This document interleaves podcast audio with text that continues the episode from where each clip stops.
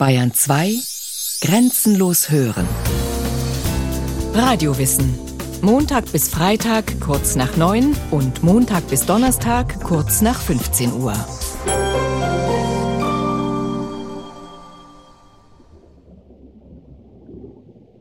Zwischen 5 und 7 Liter Blut strömen in einem erwachsenen Körper. Von unserem Herz in unsere Organe und von dort wieder zurück in unser Herz.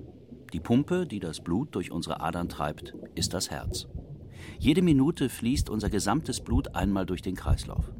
Eine erstaunliche Leistung, denn damit pumpt das Herz pro Tag etwa 8600 Liter Blut durch unseren Körper. Eine genauere Zahl gibt es nicht. Das hängt von Größe, Gewicht und Geschlecht ab.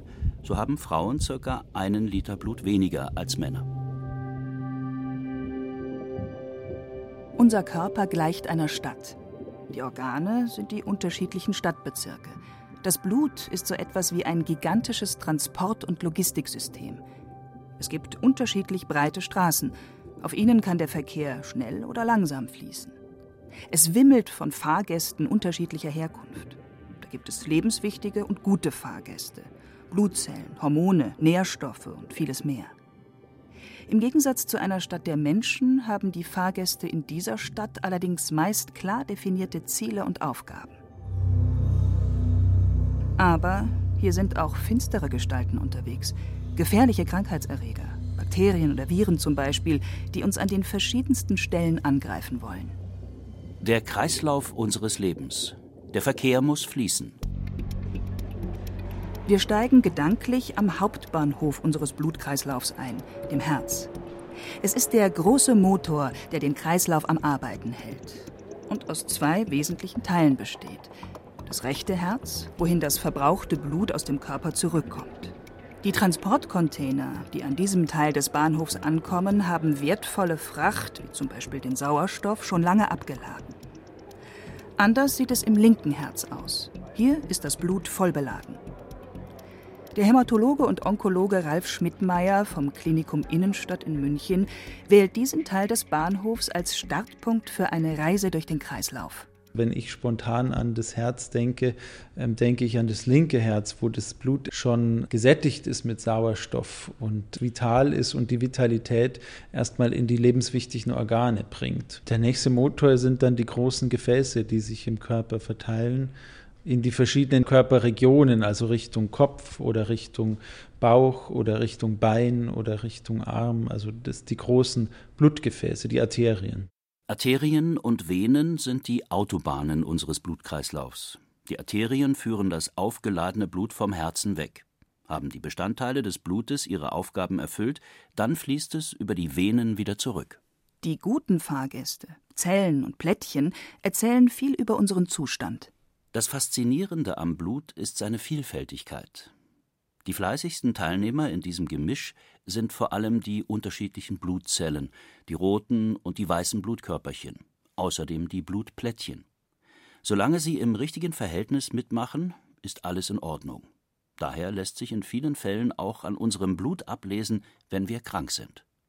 Der rote Saft ist für Ärzte und Wissenschaftler wie ein offenes Buch mit vielen Informationen, sagt Katharina Götze, Hämatologin am Klinikum rechts der ISA in München. Das heißt, wir können einen Tropfen Blut nehmen, das ausstreichen und uns direkt die Zellen angucken. Und wir können allein morphologisch nennt man das, also allein vom Aspekt, kann man viele Krankheiten schon erkennen, direkt am Blut. Das haben sie also nach einer halben Stunde, wenn sie Blut abgenommen haben. Und das ist so eine direkte Übersetzung von dem, was der Patient an Symptomen hat, was man dann im Mikroskop sieht. Das ist eigentlich immer sehr spannend.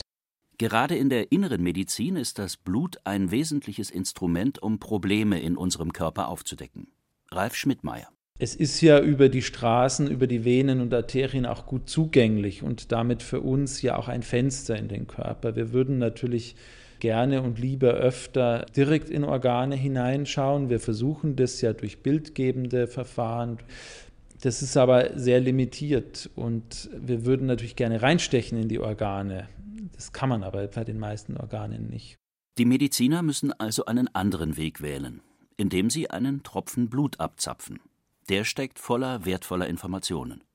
So bekommt der Arzt in gewisser Weise indirekt Bescheid über das, was an bestimmten Stellen im Körper schiefläuft. Ganz klassisch, wenn ein Organ entzündet ist, dann haben wir Werte im Blut, die eine Entzündung anzeigen, ohne dann genau zu wissen, wo sie herkommt. Die Fahrgäste, die anzeigen, es gibt eine Entzündung irgendwo im Körper, sind nur ein Beispiel von vielen indirekten Informationen, die man über das Blut gewinnen kann. Weil die Analyse unserer Blutzellen so einfach und schnell möglich ist, gehört sie inzwischen zur medizinischen Routine. Wasser und Zellen. Die Bestandteile des Blutes müssen im Gleichgewicht sein. Unser Blut besteht etwa zur Hälfte aus Wasser, die andere Hälfte vor allem aus drei unterschiedlichen Zellarten: rote Blutkörperchen, weiße Blutkörperchen und die Blutplättchen.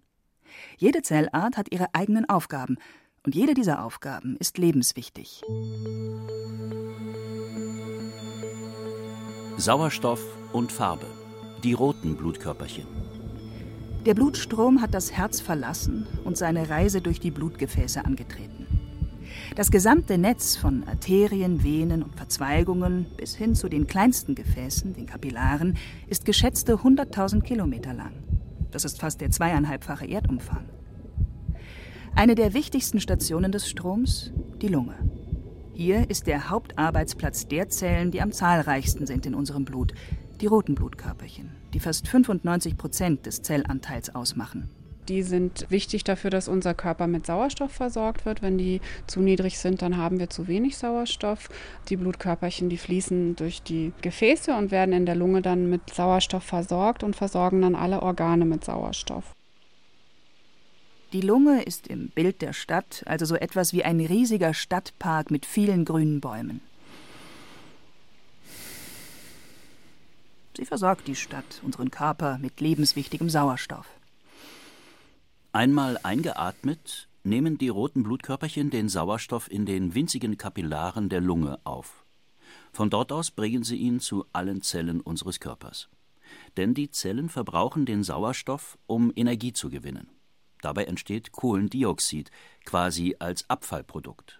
Das wird später von den roten Blutkörperchen zurück in die Lunge transportiert und ausgeatmet.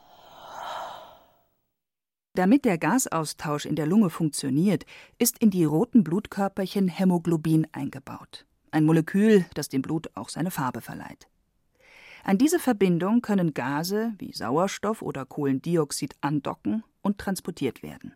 Das heißt, die roten Blutkörperchen dienen als eine Art Taxi im Streckennetz unseres Blutkreislaufs. Katharina Götze das rote Blut ist auf jeden Fall ein riesiges Transportsystem. Das ist ein flüssiges Organ sozusagen, was eben Sauerstoff transportiert. Bis zu zwei Millionen rote Blutkörperchen werden im sogenannten roten Knochenmark gebildet. Jede Sekunde. Wenn alles funktioniert, arbeiten sie etwa vier Monate lang und werden dann in der Milz abgebaut. Wenn nicht, dann werden mitunter zu wenig rote Blutkörperchen gebildet, und das sieht man. Ohne die roten Blutkörperchen hat man dann eben eine Anämie oder eine Blutarmut und dann leidet man eben auch darunter, dass man kurzatmig oder schwindelig ist zum Beispiel.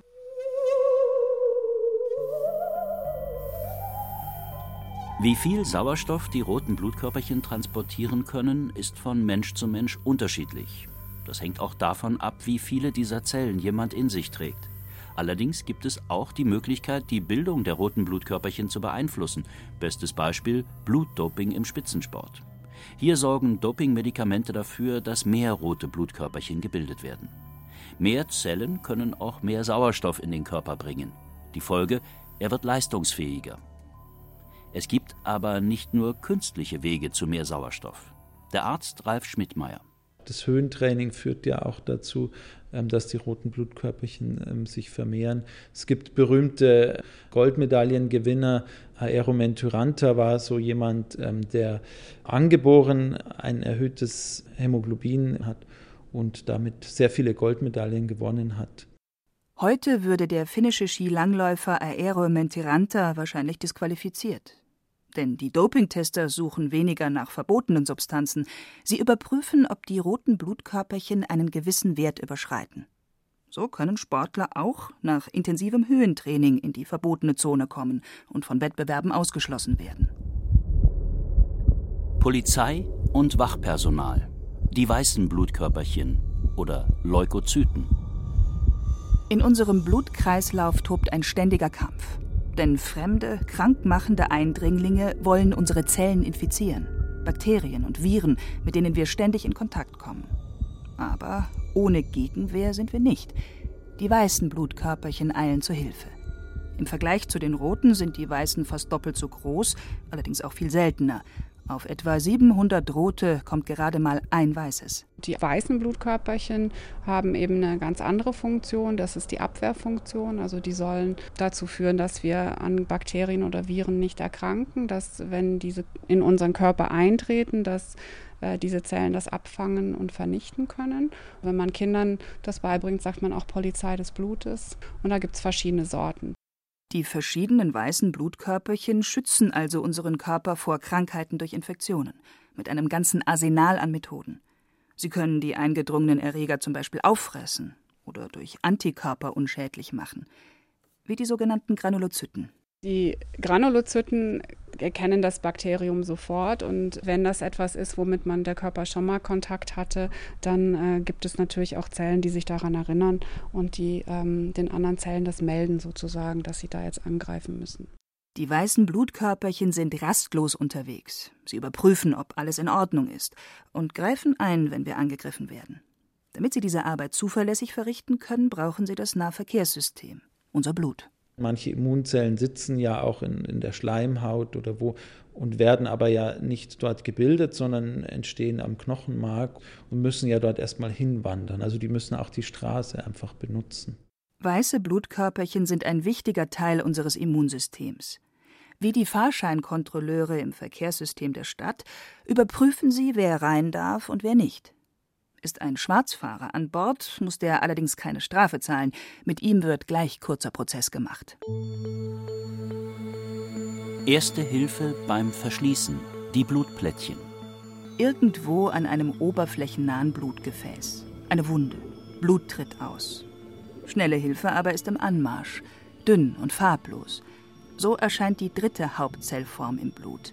Die Blutplättchen, auch Plasma genannt, sind eine Art Verbandskasten. Sie leisten erste Hilfe, wenn etwas passiert ist. Mit gerade einmal 4% sind sie ein kleiner, aber sehr wichtiger Anteil. Die Blutplättchen sind dafür zuständig, dass die Blutgerinnung funktioniert. Also wenn sie sich schneiden, sind die Blutplättchen dafür zuständig, dass sich da schnell ein kleiner Pfropf bildet und die Wunde zugeht. Und wenn man zu wenig Blutplättchen hat, was es häufiger mal gibt, dann äh, kann man spontan bluten. Das sind meistens Hautblutungen oder Zahnfleischblutungen oder Nasenbluten, die man da bekommt. Ähm, aber es kann natürlich auch mal eine schlimmere Blutung sein. Obwohl die Blutplättchen nur einen sehr kleinen Anteil am Blut ausmachen, sind es immer noch mehr als genug. Was die Blutplättchen anbelangt, lebt unser Körper im Überfluss. Auch wenn die Zahl der Blutplättchen um 90 Prozent reduziert ist, dann treten üblicherweise keine Blutungen auf. Da sind wir gut gepolstert, muss man sagen. Blutplättchen, rote und weiße Blutkörperchen. Sie sind die wesentlichen Bestandteile des Blutes. Aber es gibt noch viele andere. Transporter für Fette zum Beispiel, für Vitamine oder für energieliefernde Zuckermoleküle. Analyse und Fingerabdruck. Das Blutbild. Die verschiedenen Blutbestandteile haben im gesunden Körper eine klare Verteilung. Wie die prozentualen Anteile der einzelnen Zellen zu einem bestimmten Zeitpunkt sind, verrät das Blutbild. Beim kleinen Blutbild wird hauptsächlich der Anteil der roten Blutkörperchen bestimmt, der sogenannte Hämatokrit. Beim großen Blutbild werden dann auch die weißen Blutkörperchen eingehender untersucht.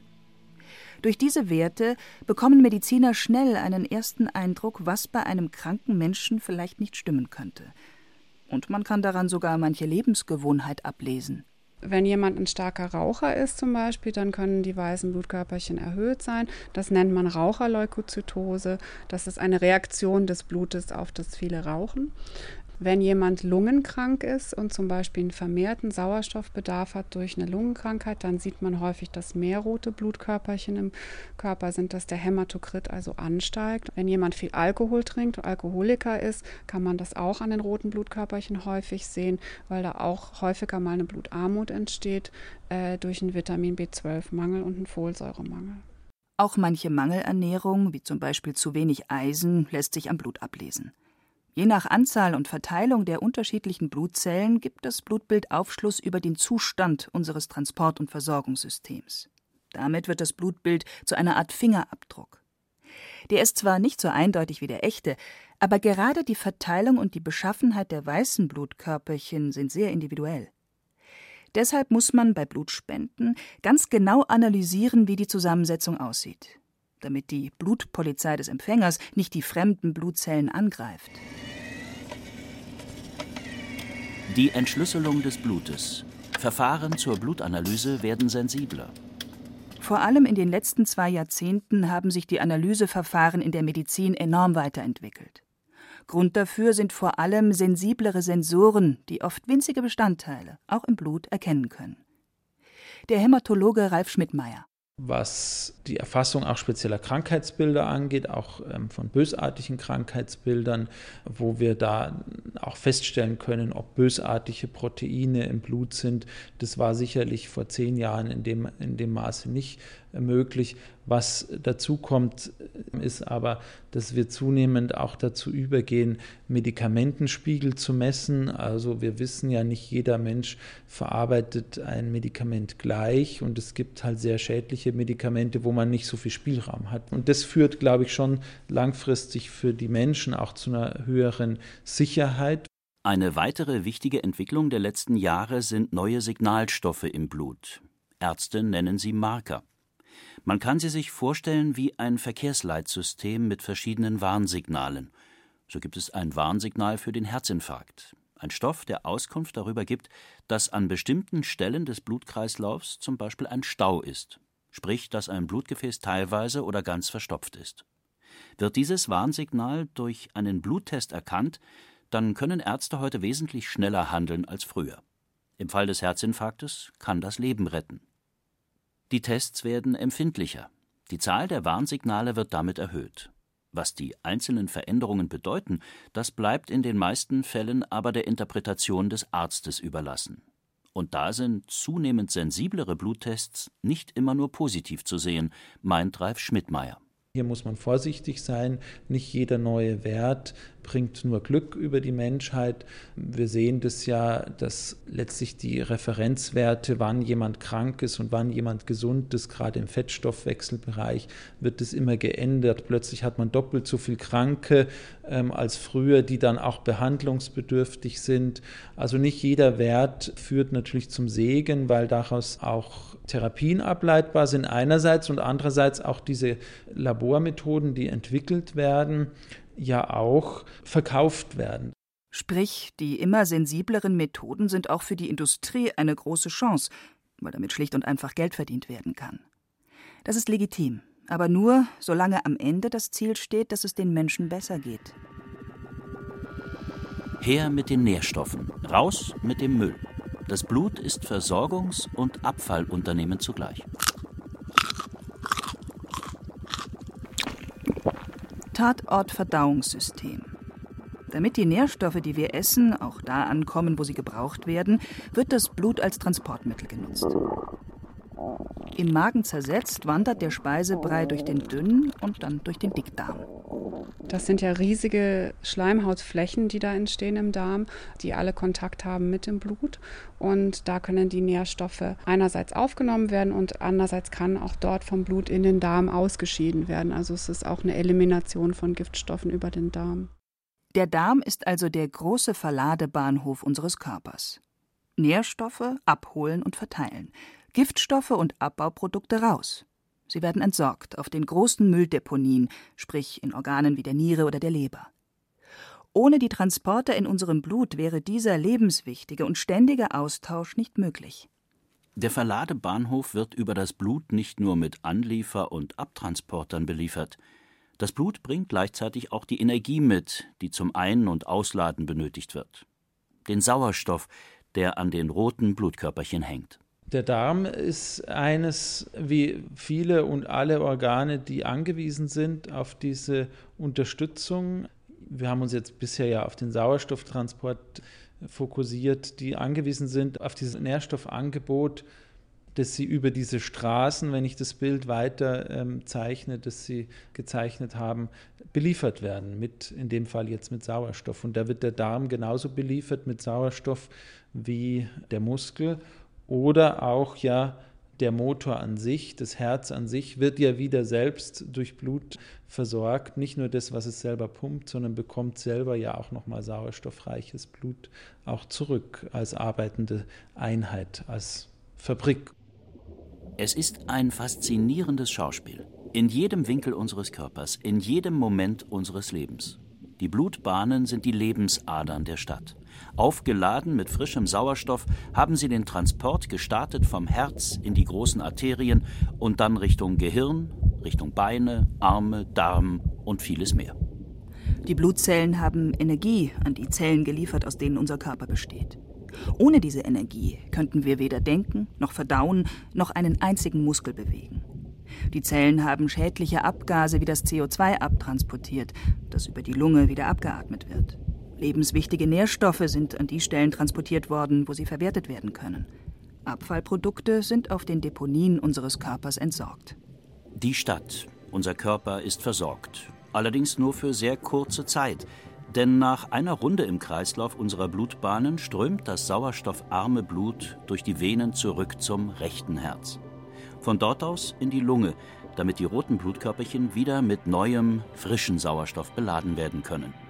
Und dann beginnt alles wieder von vorne, in einem ewigen Kreislauf.